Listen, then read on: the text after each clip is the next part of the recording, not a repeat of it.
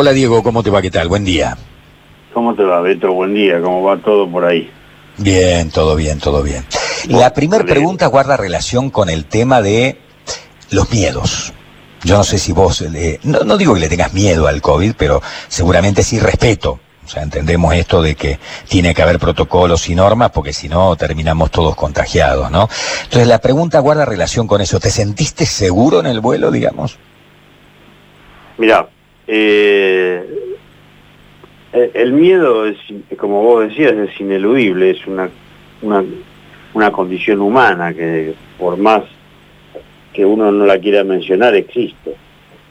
Entonces, eh, yo te diría que el, tema fundamental más que el para mí es la comunicación en este momento, porque si uno se comunica mal eh, las bondades que tiene el, servicio aéreo para garantizar eh, eh, una operación segura, sobre todo en tema de contagio, el miedo no lo eliminás por más que tengas todos los elementos para garantizar salubridad, higiene y este, bueno, y, casi cero riesgo de contagio, ¿ok? Ese es el tema, para mí, ¿eh?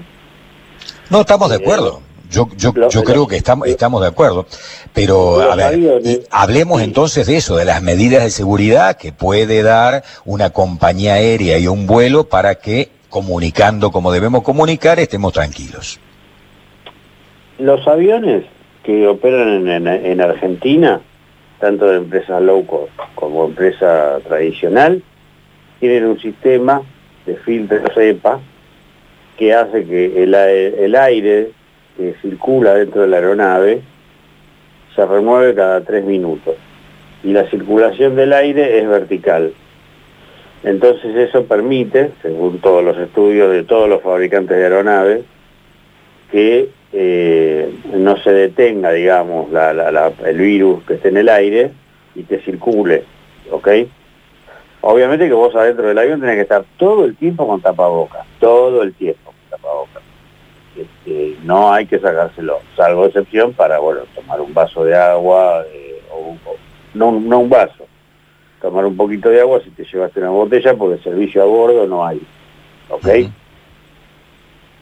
Eh, entonces, eh, eso por un lado. Después, lo que en este momento también hay, este, en función de la incertidumbre, es que todavía como no está puesto en marcha el sistema a pleno, porque hay provincias que piden determinadas condiciones para recibir vuelos y otras no. Por ejemplo, San Luis está pidiendo un PCR, que es el, testeo de COVID, con 48 horas o 72 anterior al vuelo, eh, y otras provincias no están pidiendo, por ejemplo Córdoba, Mendoza, yo ayer volé a Mendoza y eh, no te piden el COVID, el test de COVID.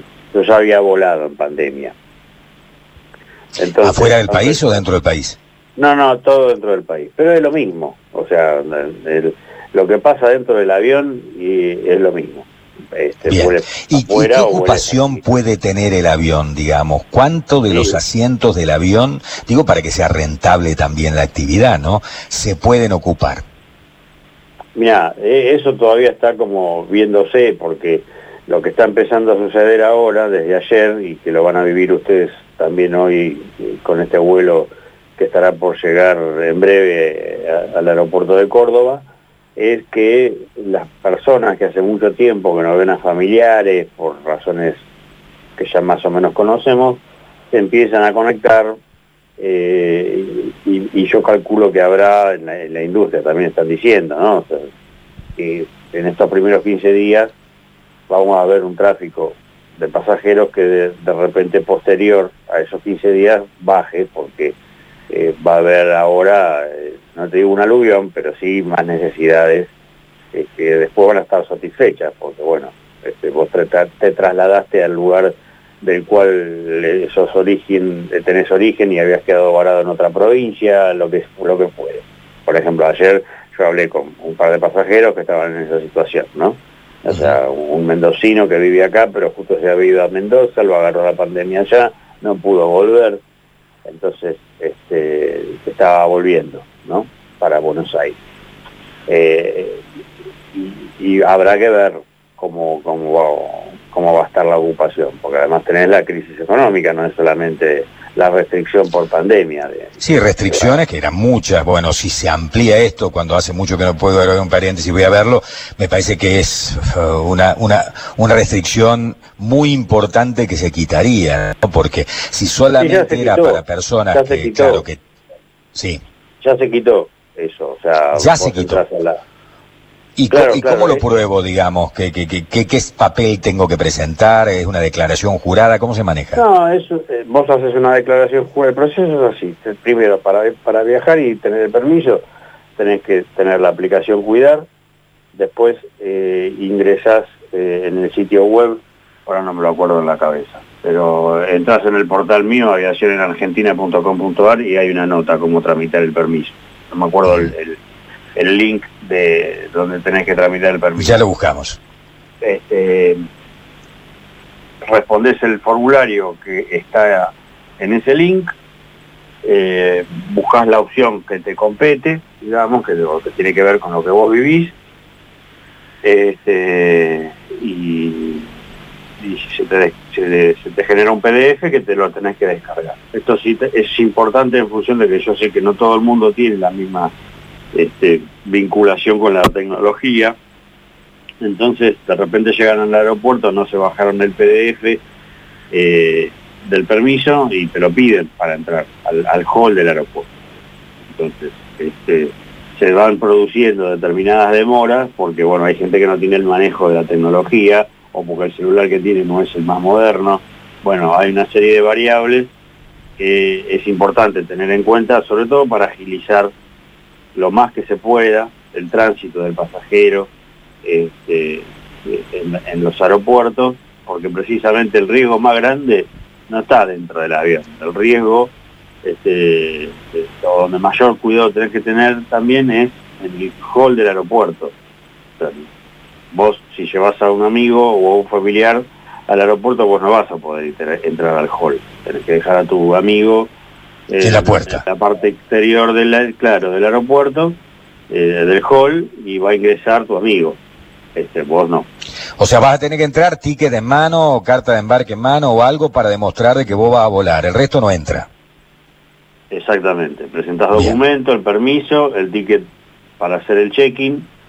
Es, absolutamente aconsejable hacer el check-in, eh, el auto check-in, para evitar también otro, para evitar otro contacto en, con personas dentro del, aeropuerto. Sí, claro, claro. Con un trabajador aeroportuario. Este, en caso de que no, bueno, están las protecciones del caso para, para hacer el, check-in de, manera presencial, digamos. Este, pero todo eso es, con distanciamiento social y, está, por lo menos tanto en Mendoza como acá, eh, en Ezeiza eh, eh, en esta etapa de inicio está muy cuidado ese punto para mantener siempre la distancia. Hay momentos en donde, bueno, este, por ahí el desconocimiento hace que eh, las personas se junten y bueno, en ese caso yo sí quiero destacar tanto el trabajo del personal de seguridad de los aeropuertos como los personal, el personal de tráfico de las distintas líneas aéreas que están a full advirtiéndole a la gente que mantenga el distanciamiento social, porque no estamos acostumbrados a volar de esta forma, ¿no? Bien. Eh, ¿Cuántas personas viajaron ayer con vos desde Ceiza a mm, Mendoza, me dijiste? ¿Y, por qué desde Ceiza? Eh, Aeroparque está cerrado porque está eh, en una etapa de refacciones que va a durar hasta febrero o marzo del año que viene. Entonces, Ese es otro, otro impedimento, ¿no? Porque realmente ahí se queda en la loma del traste. Mira, depende de dónde vivas. O sea, para sí, digo para la gente de Capital Federal. Estoy hablando para la gente que va a Capital y que vive en Capital. y, pero hay muchísima gente que vive con los Sí. Este, sí, sí. Pero yo pensando en, eh, eh, es poca la gente por allí, o menos la gente que va, cuando uno viaja desde el interior, viaja por lo general a la capital, ¿no? Y es bastante incómodo, inclusive cuando tengo que viajar al exterior, de seis a llegar y llegar de Seiza, ¿no? Sí, pero te digo que no. Este, habrá, es más o menos parecida la cantidad de gente que, que, viaja en avión y tiene que ir a los parques y vive en el urbano que la que vive en el capital. Este, Sí es cierto que para el que vive en la zona norte de conurbano se queda más cerca de Aeroparque. Pero bueno, este, había que hacerlo, la, pista de Aeroparque estaba vencida ya, ¿no? Este, entonces, eh, había que hacerla, la obra de Aeroparque, sí o sí. Este, con lo cual, bueno, todas las operaciones están este, dirigidas aquí a Ezeiza, pero igual eh, hay que tener presente que, eh, bueno, me decías de la cantidad de gente, habrán ido para Mendoza 80 pasajeros aproximadamente y volvimos a 60. Este, más o menos. Y esos 80 es más o menos la mitad del avión.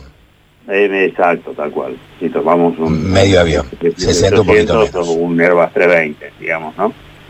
Eh, pero bueno, también eh, está todo esto que te digo, hay, hay un tema de desconocimiento de cómo sacar el pasaje, de cómo sacar los permisos, de problemas económicos, y se va a volar, es un paso importante el que se empezó a dar ayer, eh, porque esto también, más allá de la ocupación que tengan los vuelos, también se motiva que, bueno, algunos remiseros que no podían trabajar ahora empiecen a trabajar, aunque poco, eh, todo va a ser poco, pero va a ser, men, va a ser más que lo que nada. Entonces, este, hay un sector de la economía vinculada a la aviación y al turismo que podrá ponerse en marcha en un nivel que la verdad que yo no, tengo los elementos como para medirlo, pero este, sí va a ayudar a que mucha gente que hoy no tiene ningún ingreso, bueno, empiece a tener algo de esos ingresos que antes percibía y ahora va a percibir menos, pero es más que nada esa rueda con todo esto, este, bueno, por lo menos en una parte va a empezar a funcionar. Eh, y, va a ser también un aprendizaje y un avance y retroceso en función de los resultados que haya, porque acá no se trata solamente de que las provincias habiliten o no habiliten, sino de qué va a pasar también en los centros urbanos, o sea, como Córdoba, como Mendoza, Buenos Aires mismo, cuando reciban vuelos de otras provincias. O sea, va a ser así, eso también va a pasar. No, no es que todo está centralizado en, lo que pasa desde y hacia Buenos Aires, porque bueno, si una provincia del sur, eso Neuquén o Río Negro, vos tenés un Río Negro o un Neuquén a Córdoba directamente, ahí también tienes una variable de conexión interprovincial que no pasa por Buenos Aires y que también va a estar sujeta a las disposiciones que cada una de las provincias tenga en función de los vuelos. Este, Nacho, ¿queda algo en el tintero allí en estudios? Eh, sí, consultarle a Diego eh, cómo cree que se va a manejar esto de que se habla de, vuelos para esenciales o razones de fuerza mayor. Me parece que muchas veces esto se pone como filtro y después no se termina cumpliendo. ¿Cuál es tu opinión con respecto a eso? Mira, eh, coincido con, con vos en ese plano, pero también creo que eh, ahí yo creo que hay dos cosas. Eh, si los controles que hoy están en los aeropuertos siguen funcionando como, como, empezaron a funcionar ayer, eh, eso va a garantizar que se minimice la variable de, bueno, cómo me invento un esencial, digamos, ¿no? entre comillas, para poder viajar después va en, la responsabilidad de cada uno. Me parece que ahí hay un... Y que no se relajen los controles. No, y que uno sea responsable. También, por supuesto, Claro, o sea, es las dos cosas, claro. O sea, si, si, si, si va a pasar lo que pasó en otros órdenes, este, se va a complicar. Mm. Eh, lo que sí también me parece es que cuando se complica, después no pasa nada. ¿entendés? O sea, qué sé yo, te pongo el caso, yo vivo en Ezeiza. Para ir a Capital antes pasábamos por tres controles y tenías que presentar el permiso de circular en los tres. Ibas al médico, tenías que presentar el, recetario del, médico que te había dado el turno para tal día. Eso ya no existe más, hace bastante. Entonces, este, Nada cambió a pesar de que ya no exigen eso. No, es, claro, es como que al final da lo mismo que controles o no controles, más allá de la responsabilidad de cada uno. Este, entonces, eh, tampoco pasa nada. O sea, ¿para qué controlaste? ese es el punto. En, este caso, me parece que eh, pasa más o menos lo mismo con el agravante de que lo que motivó la restricción tanto del avión como del micro de larga distancia es que eh, se transforma en una herramienta, en un vector de contagio, el avión o el micro de larga distancia, porque vos podés este, tener negativizado el virus y viajaste de un lado al otro y se te hace positivo cuando llegaste, no sé, a Jujuy. Sí, también puede ocurrir, obviamente que sí. Exacto. Eh, Diego, te agradecemos muchísimo el contacto telefónico, ¿eh? muchísimas gracias. no, por favor, gracias a ustedes, Beto. Buen día. Un abrazo.